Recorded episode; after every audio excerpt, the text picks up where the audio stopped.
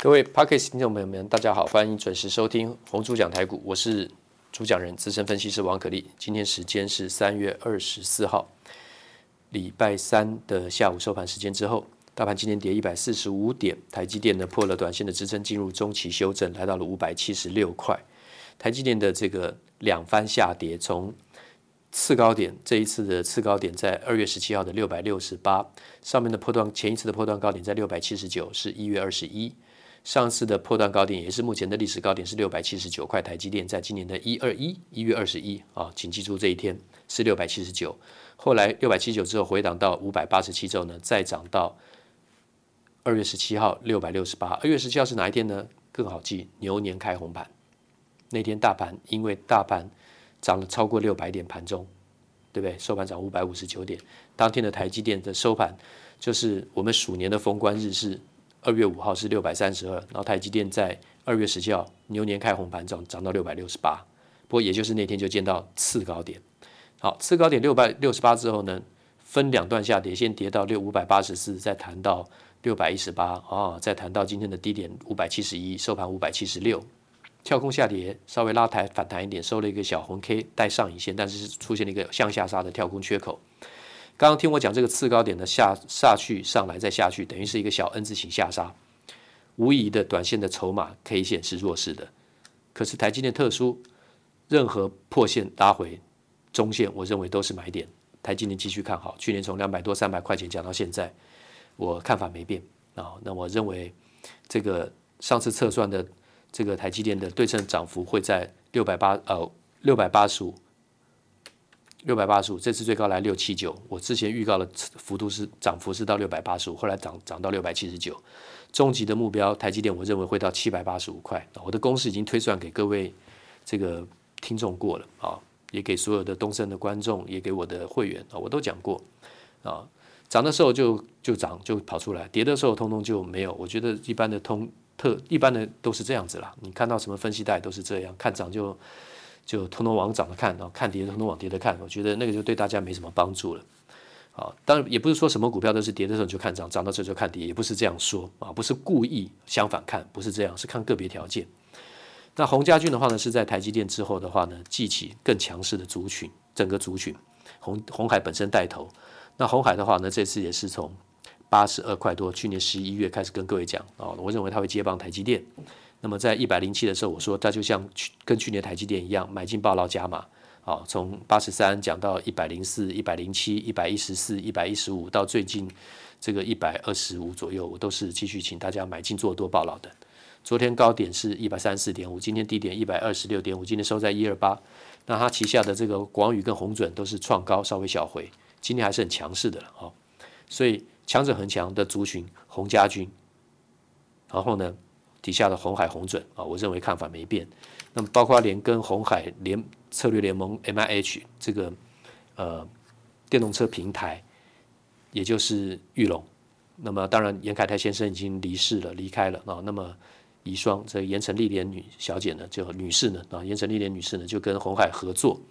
这个是非常好的一件事情啊，对红海跟对玉龙都好啊，这个祝福他们。那么今天玉龙涨停板四十六点六五。那当然，因为接手之后要把之前纳智捷这些汽车亏损的打呆账全部打消，所以就减资啊。减资的话呢，三十四帕的幅度之后呢，那么呆账通通打消了。本来前一年的话，玉龙是赔了十六块六毛一啊，啊，二零一九年赔太多了啊。那么去年的话呢，因为减资之后的话呢，打消呆账了，十月重新挂牌交易，净值也提升到四十七块多，今天涨停四十六点六五，还不到净值啊。那玉龙今天涨停，其实是可以买的啊、因为还算平台突突破而已。减资之后重新交易在十月十九号啊，今年十月啊，去年十月十九号减资重之后重新交易。那么交易之后的话呢，那么平均在四十块钱上下去上来上来下去，在四十块钱挣扎了两个半月之后突破一波，来到了五十三点一，在今年一月六号，然后呢打下来又打回到差不多四十块钱左右。啊，四十块左右，两个月的时间都在四十块。今天更大量，六万八千五百七十九张拉到长红，来到四十六点六五。它今天从四十三点一拉到四十六点六五，刚刚摆脱了底部，而且突破了小压啊，底部的颈态颈部颈线的小压区是大概是四十三点三块，所以玉龙是买进的。就算今天涨停，它其实都还是买点。大盘今天跌，所以这个敢在今天表态的话呢，其实更可以买。好，那我们进入这个呃蝌蚪班、幼幼班的部分，我们讲到这个记忆体的阶层示意图，再重新复习一下：由低而高金字塔三角形正三角形，像是一个金字塔，由低而高。的四个阶层，最底下是辅助记忆体，储存容量最大，再来往上一个主记忆体，啊，那容量就开始慢慢比较小一点，再上去容量更小，叫快取记忆体，然后最上面一个第四个就是最上面一个暂存器，暂时的暂暂存器，储存量就最小，好，但是运算速度暂存器最快，快取记忆体第二个次之，第三个往上算下来第三个主记忆体，再再这个再慢一点。最底下的金字塔底端的底部的辅助记忆体，它的速度就越慢。那我们上次讲到它的这个容量的部分，它的单位，好比说从底下到上面，容量从大到往上到小，最容量最大的金字塔底端的是辅助记忆体，容量是 Giga 啊，十亿啊，Gigabyte，速度话是一百奈秒。再往上一个容量再稍微比较小一点点，叫主记忆体，是第二大容量的，是 MB million 啊，Megabyte 啊。然后再来往上，这个容量再小一点是快取记忆体，容量是单位是 KB，那个 K 是千啊。然后再来往上最上一个顶端金字塔顶端，这个速度工作速度最快，但是容量最小的叫暂存器，那容量就只有 byte 啊，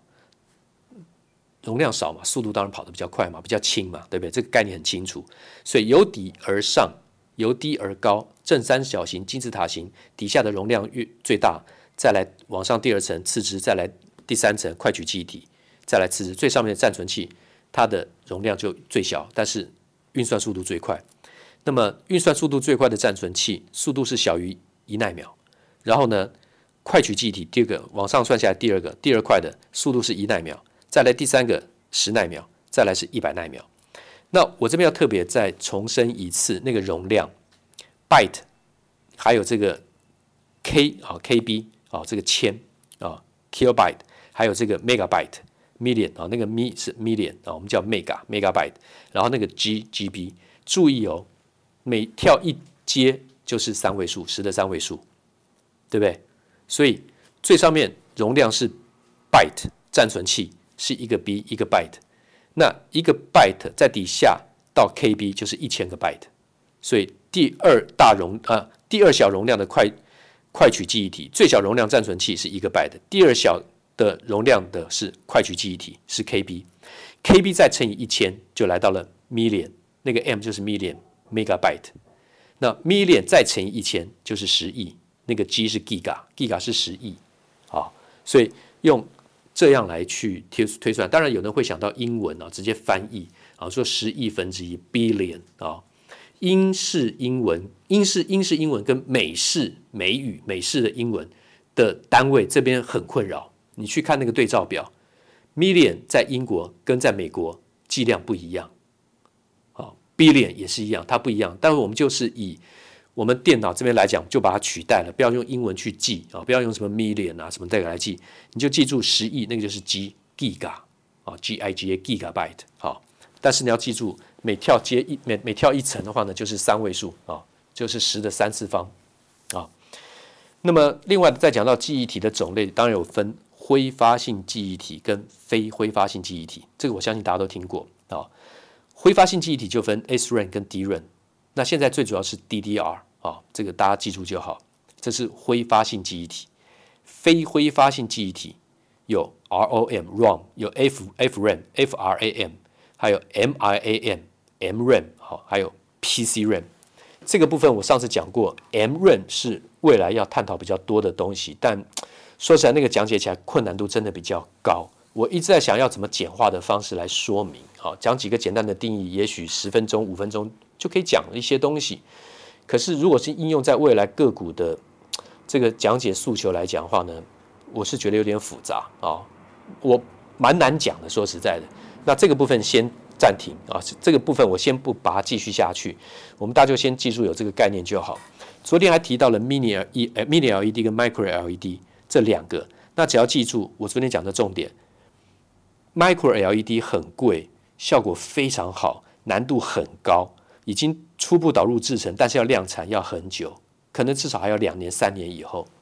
所以现在的 Mini LED 这个过渡期会非常久，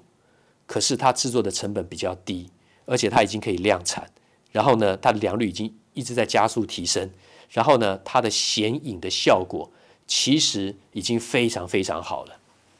跟 Micro LED 来比，有些东西我们甚至肉眼已经无法辨识它们的差别。就像我们昨天讲到那个晶粒的尺寸，在 Mini LED 来讲，它是一百到两百微米一个晶粒，就像一个头发的直径，头发的直径就是一百微米，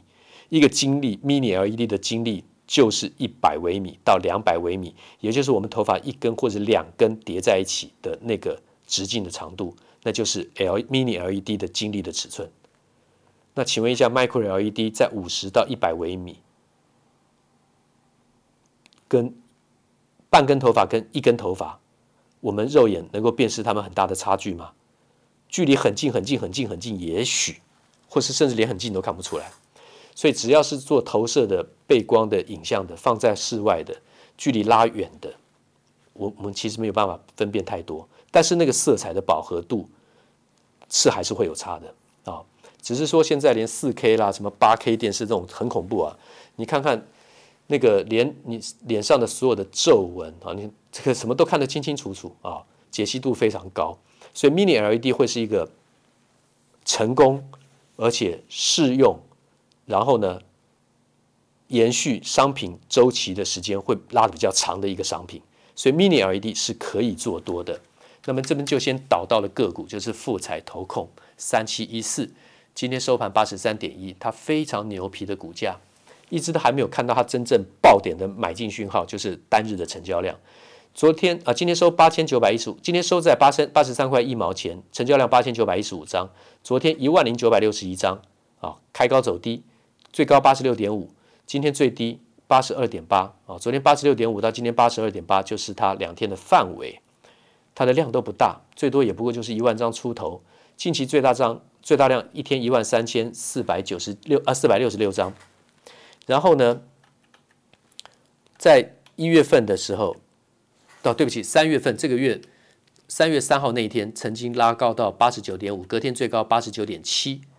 好，这两天的量比较大，有三万四千五百九十一张，再来有一个两万一千两百二十二张，这是这月份的高点，也就是三八十九点七跟八十九点五。之后马上就急跌回档到多少？八十一点一。所以八十九点七到八十一点一也回了差不多十趴，但是呢，后面这个月初到现在为止就没有超过这个十趴的范围，得出一个结论：量大就是买点了。那至于黑跟红重要吗？我告诉各位听众，通常拉抬出量见红往上拉的时候呢，是买点。可是因为富采投控是。金电跟隆达合并，然后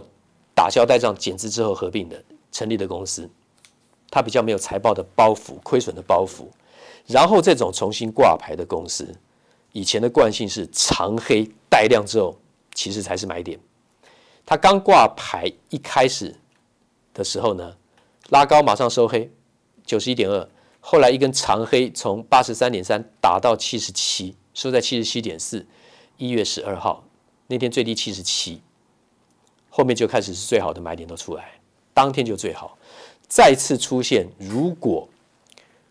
我们现在讲最后一个富采投控可以买的结论之后的操作的结论，如果从明天开始你看到一天盘中预估值大概就可以估算收盘单日如果有超过一万五千张的成交量，其实不管是往下杀还是往上拉抬。应该都是买点，这样子其实往下杀，故意好像又要再破线，是会很很好的买点。这是富彩投控。那当然，Mini LED 还有这个挑检设备检查的挑检设备的惠特，代号六七零六的惠特，股价一百六十四块，它牛皮区间搞了非常久，等于是从去年的六月到现在，已经九个月以上的时间都没有脱离。一百七十五到哪里？到一百六十五。如果算从去年六月到现在九个月的话，最低是在差不多那个价钱比较低，应该是不会再来，就是在差不多一百三十五块钱。所以这次的区间对于惠特来讲，应该是看差不多一百五十五块。惠特接近一百五十五块会是它的买点，它可以买啊、所以先看富采投控还有挑拣设备的惠特在 Mini LED 这一边。那其他的标的我今天暂时不讲，因为不是只有他们两档。那今天先进行到这里，谢谢。滚滚红尘，刻薄者众，敦厚者寡；人生诸多苦难，滔滔苦海，摇摆者众，果断者寡。操作尽皆遗憾。投顾逾二十四年，真正持续坚持、专业、敬业、诚信的金字招牌。欢迎有远见、有大格局的投资人。加入红不让团队的行列，二三六八八七七九，二三六八八七七九。